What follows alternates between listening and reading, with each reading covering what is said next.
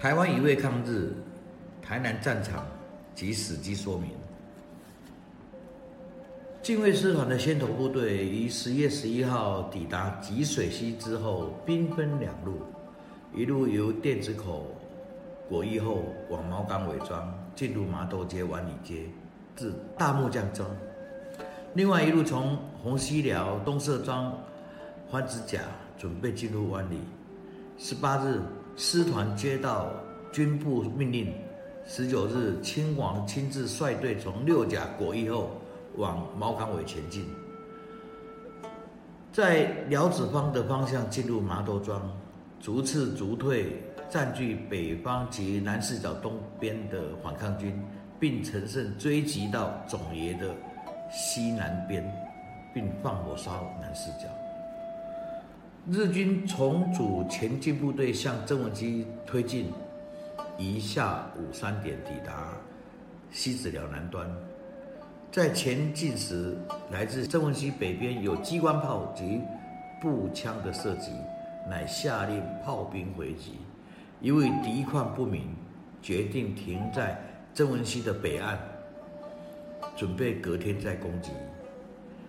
这一场对抗的这个是由善化的名人哈陈子庸也率领了将近三千名的善化地区的民众起来抵抗。那日军呢发现到对方居然有机关枪、机关炮，所以呢知道武力也不可轻侮，所以他重新拟计划，不再从原来要渡河的地方渡口，而且他。利用早上三点就集结，然后往南四角的地方宿营，在西底寮附近就准备进攻了。所以在这里面看哈，他选择了三个涉河的地点，那在国小时就开始前进哈，在三点四点集结，四点就开始徒步渡河了。那么这个可以讲说，反抗军虽然哈。发现到日军从另外的渡河点过来，而且迅速的往他们的阵地推进。虽然也重新集结，可是双方激战几近落魄了。最后日军终于突破东四宅庄的阵地，逼迫反抗军撤离，并在西尾庄击退来源的联军。所以以早上六点三十分就占领曾文西庄。呃，现在讲的西尾庄就是上化西美糖厂这个地方，曾文西庄就是对面上化国中的北边，这个以前的旧社这个地区啊。所以呢，日本军战术上又取得了优势哈，把反抗军驱散。在西尾庄呢，